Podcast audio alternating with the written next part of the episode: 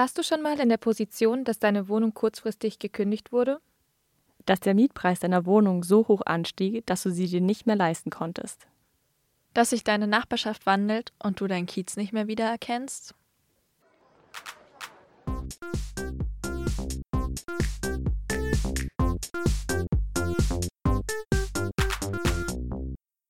Willkommen zu einer neuen Folge des Raumcasts. Meine Stadt, mein Viertel, mein Kiez. Wem gehört die Stadt? In dieser Episode zoomen wir aus dem öffentlichen Raum hinein in die eigenen vier Wände. Wir alle haben ein Recht auf Wohnraum, einen Raum, in welchem wir leben, in dem wir uns wohl und sicher fühlen. Doch was geschieht, wenn Wohnen zur Ware wird? Sind wir dabei alle gleich betroffen oder herrschen soziale Ungleichheiten im städtischen Raum? Erfahre mehr über die rasanten Mietentwicklungen und lass dich von einer aktiv gewordenen Nachbarschaft inspirieren.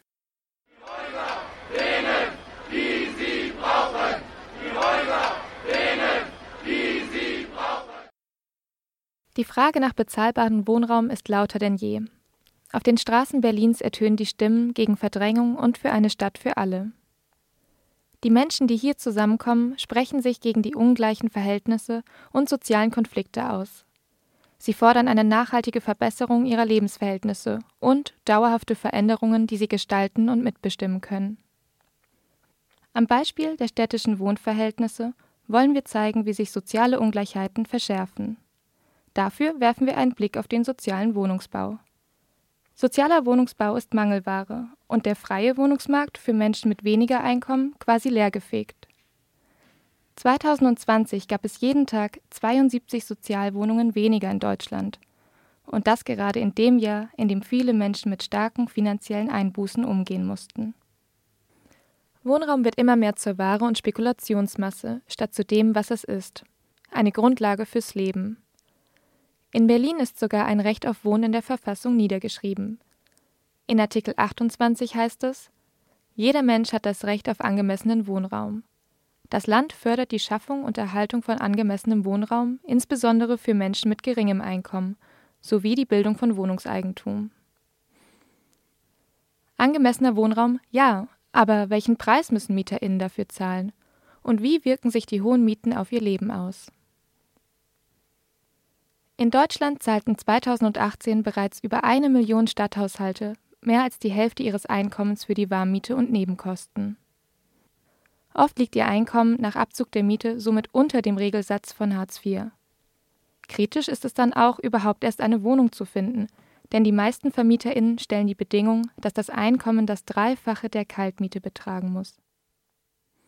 Bereits eine Miete, die 30 Prozent des monatlichen Gehalts verbraucht, kann zu Einschränkungen der Lebensqualität führen. Die SozialforscherInnen nennen das Mietbelastung. Knapp die Hälfte der unteren Einkommensschichten ist davon betroffen. Sie leben in kleinen Wohnungen mit schlechter Qualität oder müssen auf unsichere Mietverhältnisse wie zum Beispiel die Untermiete zurückgreifen. Zusammengefasst heißt das für uns, je weniger Geld du hast, desto weniger kannst du dein Grundrecht auf Wohnen wahrnehmen. Und in Berlin spüren wir das drastisch. Blicken wir einmal genau auf die sozialen Ungleichheiten. Seit Jahren hören wir immer wieder in den Medien die Nachricht, die Schere zwischen Arm und Reich geht weiter auseinander. Und das ist sozial ungleich. Denn das bedeutet, Einkommensschwache werden noch schwächer, Einkommensstarke noch stärker. Die Ressourcenausstattung oder Lebensbedingungen sind von reichen Menschen so beschaffen, dass sie regelmäßig bessere Lebens- und Verwirklichungschancen haben. Das kann sich in einer sicheren Erwerbstätigkeit ausdrücken, dem Bildungsgrad, aber auch in dem gesellschaftlichen Ansehen eines Berufs. Du siehst, hinter sozialen Ungleichheiten verstecken sich strukturelle Mechanismen, die Menschen in ihrem Lebensalltag ausschließen und einschränken. Die Ungleichheiten zwischen den Geschlechtern oder verschiedenen Altersgruppen sind weitere Beispiele für die Dimension der sozialen Ungleichheit. Diese Gruppen sind heute weniger benachteiligt als noch vor einigen Jahrzehnten. Doch das Risiko, von wesentlichen gesellschaftlichen Bereichen ausgeschlossen zu sein, ist für bestimmte Bevölkerungsgruppen größer geworden. Es wird als gravierend wachsende Bedrohung angesehen. Besonders Menschen mit Migrationsgeschichte sind von den Ausschlussmechanismen betroffen. Um die sozialen Ungleichheiten auf all ihren Ebenen zu analysieren, könnten wir eine ganze Reihe von Podcast-Folgen füllen. Worauf wir uns in dieser Episode konzentrieren wollen, ist die Frage nach ihrer räumlichen Ebene. Menschen, die von Armut betroffen sind, aber auch Menschen mit Migrationsgeschichte haben es schwieriger auf dem Wohnungsmarkt. Denn ihre Zugänge sind erschwert. So berichtet zum Beispiel jeder dritte Wohnungssuchende mit Migrationsgeschichte von rassistischer Diskriminierung. Ein fremdklingender Name reicht schon aus, um erst gar nicht zu einer Wohnungsbesichtigung eingeladen zu werden. Es ist daher besonders wichtig, dass preiswerter Wohnraum und sozialer Wohnungsbau erhalten bleibt, denn sonst droht eine Verdrängung aus dem innerstädtischen Raum für diese Menschen. Die Gentrifizierungsprozesse, die in vielen Städten ablaufen, beschleunigen diese wachsende Ungleichheit. Dies passiert aktuell in Kreuzberg, einem der bekanntesten Bezirke Berlins. Dort wird ein- und ausgegangen, die vielen Cafés und Restaurants ziehen die Menschen in das Viertel. In den vergangenen Jahren hatte dieser Bezirk sehr mit Gentrifizierung zu kämpfen. Ein Beispiel dafür sind die Häuser um das Cottbusser Tor herum. Das bedeutet für die Bewohnerinnen immense Mieterhöhung. Tatsächlich hat das jedoch nicht nur etwas mit der Gentrifizierung zu tun, sondern auch mit der auslaufenden sozialen Wohnungsbaubindung. Diese hat Bewohnerinnen vor den hohen Mieten geschützt. Wenn diese Regelung ausläuft, sind die Wohnungen ungeregelt in Händen der privaten Investoren. Dazu erfahrt ihr später mehr. Wir haben uns mit der Mieterinneninitiative Cotti und Co. getroffen, die sich aktiv für diese Forderungen einsetzt. Die heterogene Nachbarschaft hat sich zusammengetan, um gegen die Verdrängung von Mieterinnen mit kleinem Einkommen und die hohen Mietpreise der Berliner Sozialwohnungen zu kämpfen. Dabei thematisieren sie nicht nur die Probleme der Mietenpolitik, sondern auch die Gründe, die dafür in der Gesellschaft verankert sind. Jorgos, einer der aktiv Mitwirkenden bei Cotti und Co. wird uns dazu gleich noch mehr verraten. Doch jetzt fahren wir erst einmal zum Getchikondo, der Ort, an dem alles begann.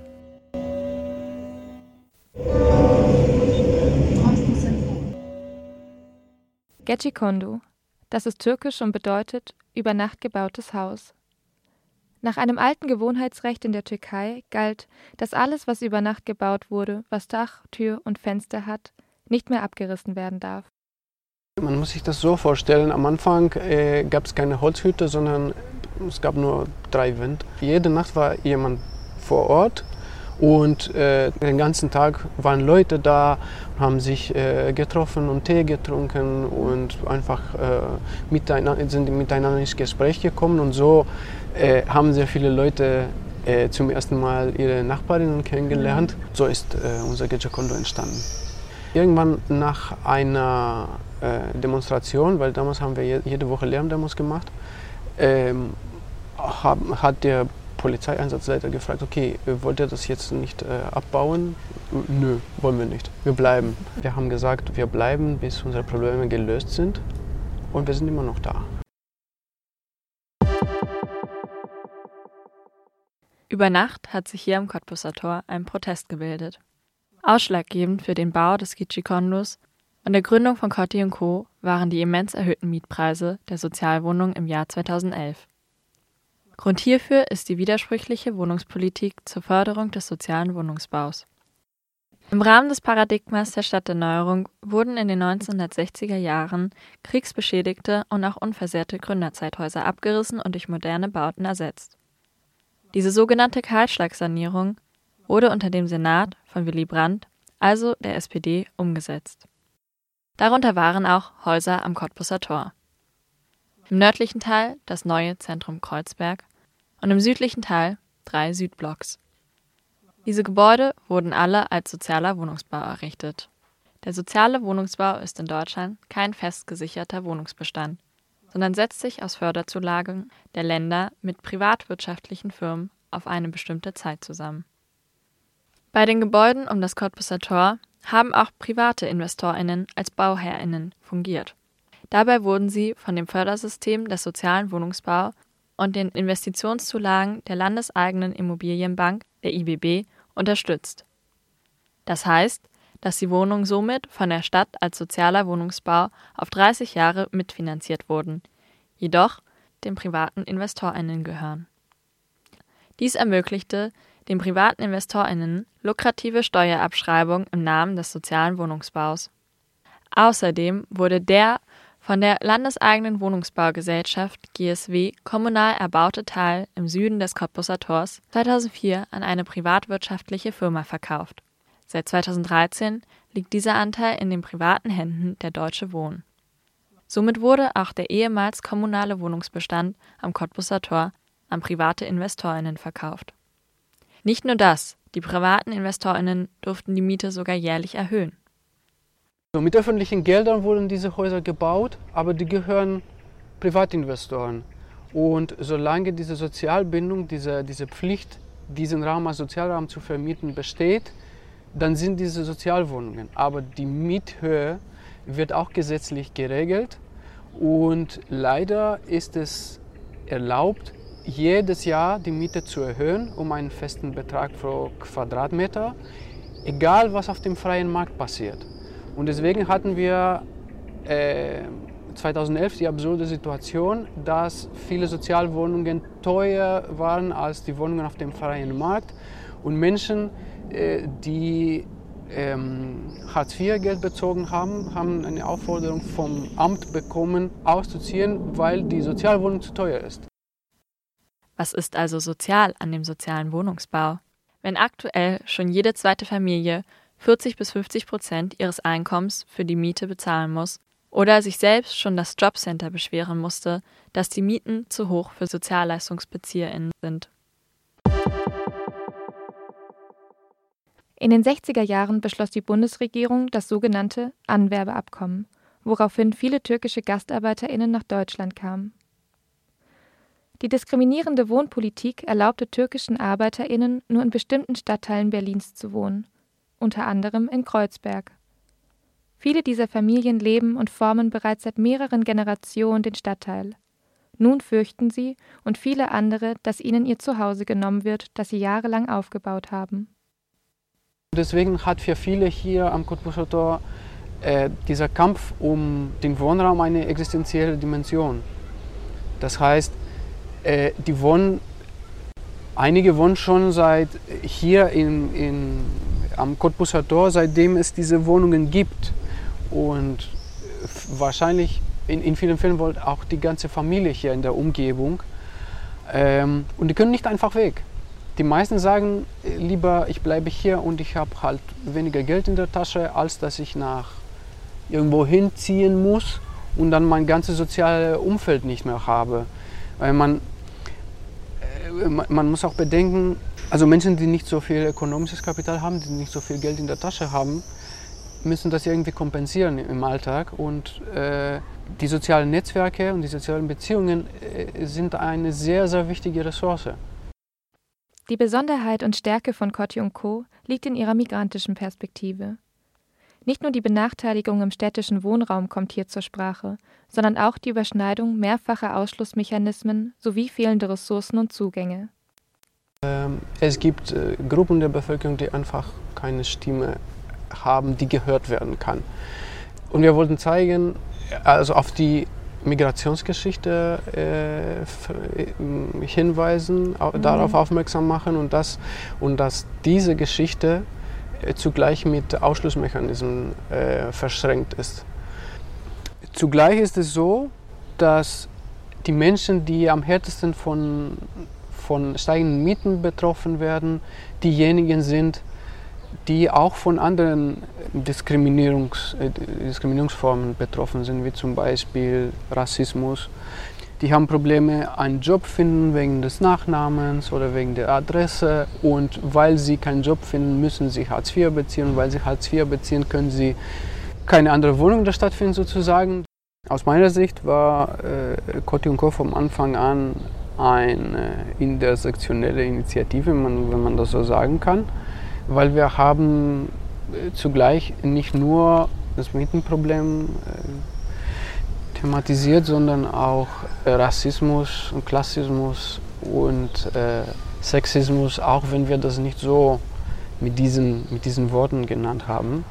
Natürlich hat es eine empowernde Dimension, wenn äh, viele, sagen wir mal, Frauen mit Migrationsgeschichte mit Kopftuch äh, zum ersten Mal auf der Straße auf einer Demonstration sichtbar werden hier am Koti. Kotti und Co. protestiert auf allen Ebenen. Mit kleinen Erfolgen.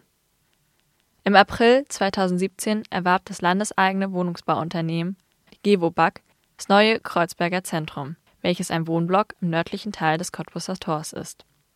Diese Kommunalisierung konnte nur durch die starke Organisation seitens der Mieterinnenschaft durch Cotti und Co. errungen werden.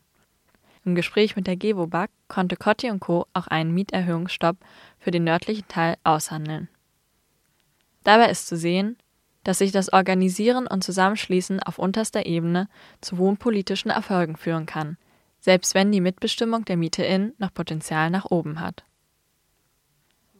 Es ist wichtig, dass Wohnraum nicht in den Händen privater EigentümerInnen liegt, denn sonst können Mieten willkürlich erhöht werden und der Wohnraum ist offen für Spekulation. Daher ist der Erhalt des sozialen Wohnungsbaus in kommunaler Hand besonders wichtig für Menschen, die ohnehin sozialen Ungleichheiten und Verdrängungsprozessen unterlegen sind. Unser größter Erfolg ist äh, die Diskursverschiebung, weil als wir äh, als Kotinko gegründet wurde, ähm, haben wir natürlich ähm, uns Gedanken darüber gemacht, okay, äh, wie können wir jetzt dieses Problem lösen? Warum kriegen wir alle im sozialen Wohnungsbau jedes Jahr eine fette Mieterhöhung und dann noch eine Mieterhöhung wegen äh, Betriebskosten und können nichts dagegen tun? Warum ist das alles legal? Und ja, warum diese Absurdität, dass Sozialwohnungen so teuer sind, dass äh, das Jobcenter nicht mehr die, äh, die Wohnkosten übernehmen kann? Äh, Genau, Diskursverschiebung. Am Anfang äh, haben uns alle gesagt, und alle heißt äh, Anwälte, Anwältinnen, äh, Mieterverein, Mietergemeinschaft, Politikerinnen. Hier kann man nichts machen. Den sozialen Wohnungsbau braucht man nicht. Es gibt äh, tatsächlich günstige, günstigere Wohnungen im freien Markt. Sieht aus. Ähm, genau, und in Gesprächen mit der, mit der Politik, wir haben Politikerinnen hier äh, zum Kotti eingeladen für Gespräche. Ja, und am Anfang äh, meinten alle, ja, pff, kein Problem, der freie Markt regelt das. Und ein paar Jahre später ist, glaube ich, da sind sich alle einig, dass der soziale Wohnungsbau eine Reform braucht. Das ist ein großes Problem. Und so kann es nicht weitergehen. Also, und wir haben zusammen mit Experten und Expertinnen, die uns unterstützen, Lösungsvorschläge erarbeitet, wie so ein Gesetz aussehen könnte. Es gab den Mittenvolk schon seit 2013. Ähm, ja, soweit ist es noch nicht gekommen, dass die Reform tatsächlich stattgefunden hat. Ähm, aber zumindest kann jetzt keiner sagen, hier gibt es kein Problem, wir, wir können einfach äh, nach wie vor wegschauen. Jedoch ist noch nicht alles getan. Der größte Teil der Wohnungen am Cottbusser Tor ist noch in den Händen privater InvestorInnen. Der Omnia Hausverwaltung und Deutsche Wohnen gehören aktuell über 1000 Wohnungen am Cottbusser Tor, finanziert durch das Fördersystem des sozialen Wohnungsbaus. Cotti Co. stellt daher klare Forderungen an die Politik. Wir wollen tatsächlich ähm, äh, die Machtkonstellation mhm. transformieren. Ja, genau, genau. Also insbesondere, weil wir äh, nicht das Ziel haben, äh, Leute zusammenzubringen, um ein paar Veranstaltungen zu machen und das war's dann. Unser Ziel ist nicht einfach nur Rekommunalisierung. Unser Ziel ist Rekommunalisierung plus. Das heißt, wir wollen, dass unsere, unsere Wohnungen äh, für immer Sozialwohnungen sind ne, dass die nicht wieder privatisiert werden oder was weiß ich und die Leute rausgeschmissen werden. Aber wir wollen auch äh, Mitbestimmung. Wir wollen Mitbestimmungsrechte für die Leute, die in diesen Wohnungen wohnen und für die ganze Stadtgesellschaft. Was bedeutet das für Cotti und Co. in ihrer Praxis? Neben einer Kerngruppe, die sich jede Woche im Getchikondo trifft, gibt es auch verschiedene Arbeitsgruppen. Die Themen, die sie dabei abdecken, sind zum Beispiel Sozial- und Mietberatung mit Hilfe ehrenamtlicher Anwältinnen. Die Arbeitsgruppen Rekommunalisierung Plus, Cotti Süd und weitere sind Teilprojekte der Initiative. Gemeinsam mit Unterstützung von ExpertInnen arbeiten sie an Strategiefragen. Unter anderem formulierten sie Lösungsvorschläge für einen Gesetzesentwurf, der einer Reform des sozialen Wohnungsbaus gerecht wird. Dabei sind sie ständig im Gespräch mit Berliner PolitikerInnen. Bis dahin war es ein weiter Weg. Ja, zunächst gab es die Herausforderung, irgendwas zu organisieren, irgendwas auf die Beine zu, äh, zu stellen, was es bisher nicht gab. Hier am Cottbusser Tor eine Initiative, wo Menschen mit und ohne Migrationsgeschichte zusammenkämpfen. Also dieser äh, war eine Schwierigkeit, diese gemeinsame Sprache zu finden, weil äh, ähm, genau. Aber ich glaube, das haben wir gut gemacht. Die Gruppe ist äh, organisch zusammengewachsen. Äh, und jetzt gibt es ein, glaube ich, ein viel stärkeres und äh, viel stärkeres soziales Netzwerk als vor Coty und Co. Dann gibt es immer wieder die Organizing-Schwierigkeiten, weil natürlich äh, für eine Tür-zu-Tür-Aktion zum Beispiel ist nicht jeder Zeitpunkt ähm, günstig. Das kann man nicht beliebig machen. Das funktioniert super, wenn es ein akutes Problem gibt, weil dann selbst diejenigen, die nicht so viele Ressourcen zur Verfügung haben, weil sie ähm, sehr viel arbeiten, Angehörige pflegen müssen und so weiter und so fort, da sind die auch bereit, diese knappen Ressourcen in dieses Projekt zu investieren. Aber in Zeiten, wo es ähm, kein akutes Problem gibt, wenn die Heizung funktioniert und der Aufzug auch und äh, keine Mieterhöhung kommt, da ist es nicht immer so günstig. Neben der Vernetzung innerhalb der Nachbarschaft ist die Reichweite von Cotti und Co. längst gewachsen. Sie haben es geschafft, im Laufe der Jahre direkte Kontakte in die Politik aufzubauen und arbeiten eng mit anderen Initiativen und Vereinen zusammen. Neben Demonstrationen im öffentlichen Raum sind sie medial auch über die eigene Kiezzeitung sowie verschiedene Bücher und Broschüren präsent. Da einige Wohnungen am Cottbusser Tor dem Immobilienunternehmen Deutsche Wohnen gehören, ist die derzeit sehr bekannte Initiative Deutsche Wohnen und Co. enteignen stark mit Cotti und Co. verwoben. Sie verfolgen dasselbe Ziel: Wohnraum zu vergesellschaften und wieder gemeinnützig zu verwalten. Für beide Initiativen wäre die Durchsetzung der Vergesellschaftung ein großer Erfolg, um die Mietpreise vieler Wohnungen der Spekulation zu entziehen. Tatsächlich sammelte die Initiative Deutsche Wohnen und Co. enteignen doppelt so viele Unterschriften, als für ein Volksentscheid nötig gewesen wäre. Am 26. September steht somit der Volksentscheid an, in welchem die BerlinerInnen über die Enteignung von Deutsche Wohnen und Co. abstimmen können. Ihr seht also, sich zu vernetzen lohnt sich. Ich denke, für Menschen, die sich im mietenpolitischen Kontext engagieren wollen, ist der aktuelle Zeitpunkt günstiger mhm. äh, denn je. In Berlin, mhm. denn es gibt Deutsche Wohnen und Co. enteignen und tausende Menschen, die sich engagieren. Mhm. Äh, und äh, darüber hinaus, ich glaube, dass ähm, Initiativen von Nachbarinnen äh, einfach das Leben schöner machen. Ne? Und Organizing und wie man sowas auf die Beine stellt, ist kein Hexenwerk. Das kann man lernen. Ähm, also nur zu, würde ich sagen. Ähm, es reicht, wenn es zwei Personen gibt, die das, die das ausprobieren wollen.